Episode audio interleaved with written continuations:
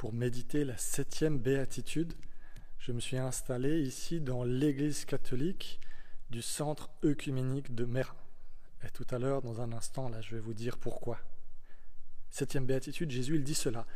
Heureux ceux qui procurent la paix, car ils seront appelés fils de Dieu. On peut se dire, après avoir lu et médité les six premières, ah, en voilà enfin une qui vient me rejoindre un peu là où j'ai envie d'être rejoint, qui vient pas me demander ou attendre de moi que je sorte de ma zone de confort. Mais de quelle paix est-ce que Jésus nous parle exactement? Premièrement, il dit ceci. Il dit bien que la paix, c'est pas si naturel que ça, si elle a besoin d'être produite, donnée, procurée. Euh, l'état peut-être le plus naturel que l'on connaît, c'est celui de tension et de conflit, que ce soit avec d'autres, que ce soit avec nous-mêmes, que ce soit avec Dieu. Et ensuite, cette paix, procurer la paix, c'est pas une affaire de tout repos. Il ne faut pas confondre paix et apaisement. L'apaisement, c'est simplement que le conflit est atténué, diminué. Si j'apaise ma colère, la colère, elle est toujours là. Simplement, elle ne s'exprime pas au grand jour. Non, la vraie paix, elle ne s'obtient pas sans que cela coûte quelque chose. Cette vraie paix, d'abord, elle s'ancre dans la pureté du cœur, du verset précédent, car on ne saurait pas faire la paix, rétablir une relation, résoudre un conflit sans être dans l'humilité, dans la sincérité et dans l'ouverture. Et puis la paix, cette réconciliation, effectivement, elle a un prix, mais qu'est-ce que c'est que ce prix? Si je suis dans un conflit euh, avec quelqu'un, par exemple, dont je suis responsable, je dois alors supporter le prix de reconnaître ma faute, de m'en repentir et de demander pardon. Si je ne suis pas responsable, je dois supporter cette peine et ce prix de réprimander cette personne-là. Et si je ne vois pas de repentance, alors il y a ce prix à supporter, de refuser le pardon. Jésus nous encourage à chercher la paix. Si ton frère a péché, reprends-le, et s'il se repent, pardonne-lui.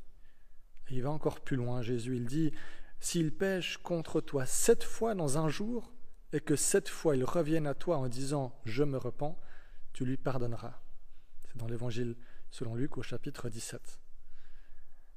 Voilà un standard qui nous semble peut-être impossible à atteindre. Je veux bien pardonner une fois dans une journée, mais sept fois la même personne dans une journée, est-ce que vous en seriez capable? Ici à Mérin, ça fait plus de 40 ans que les réformés et les catholiques euh, travaillent à la réconciliation, à la paix entre nos deux traditions, réformées et catholiques. À l'origine de cette séparation, ben, il y a un conflit au XVIe siècle entre les réformateurs et puis l'Église de Rome. Dépasser ce conflit, ça demande de faire des sacrifices. Ça demande d'être par moments inconfortable. On est constamment ici mis au défi de sortir de nos zones de confort, d'écouter l'autre, même quand ce qu'il a à dire, ça nous déplaît, d'essayer de comprendre sa position, son point de vue, par moments de pouvoir entendre sa critique et son inconfort à lui. Avec la reprise des cultes dans deux, trois semaines, euh, c'est ici, dans cette église catholique, que nous allons célébrer. Tout simplement parce que notre église protestante serait trop petite pour accueillir notre assemblée tout en respectant euh, les distanciations sociales. Alors oui, c'est un très beau geste de paix, un geste d'amitié fraternelle. Mais c'est un geste aussi euh, qui ne va pas manquer de créer des inconforts, aussi bien de notre côté, de célébrer dans une église catholique, euh, que du leur potentiellement, aussi de recevoir des protestants pour célébrer un culte dans leur église. Oui, la paix, elle n'est pas facile à atteindre. Et Dieu il nous donne l'exemple ultime du prix de la paix et de la réconciliation. C'est Paul, il le formule comme ça dans l'Épître aux Colossiens au chapitre 1, le verset 20. Il a voulu par Christ tout réconcilier avec lui-même, aussi bien ce qui est sur la terre que ce qui est dans le ciel, en faisant la paix à travers lui par son sang versé sur la croix. C'est pas étonnant alors que Jésus dise de ceux qui procurent la paix qu'ils seront appelés fils de Dieu.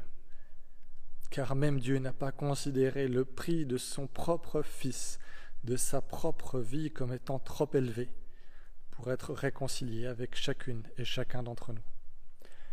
Alors oui, heureux ceux qui procurent la paix, car ils seront appelés fils de Dieu. Amen et à très bientôt.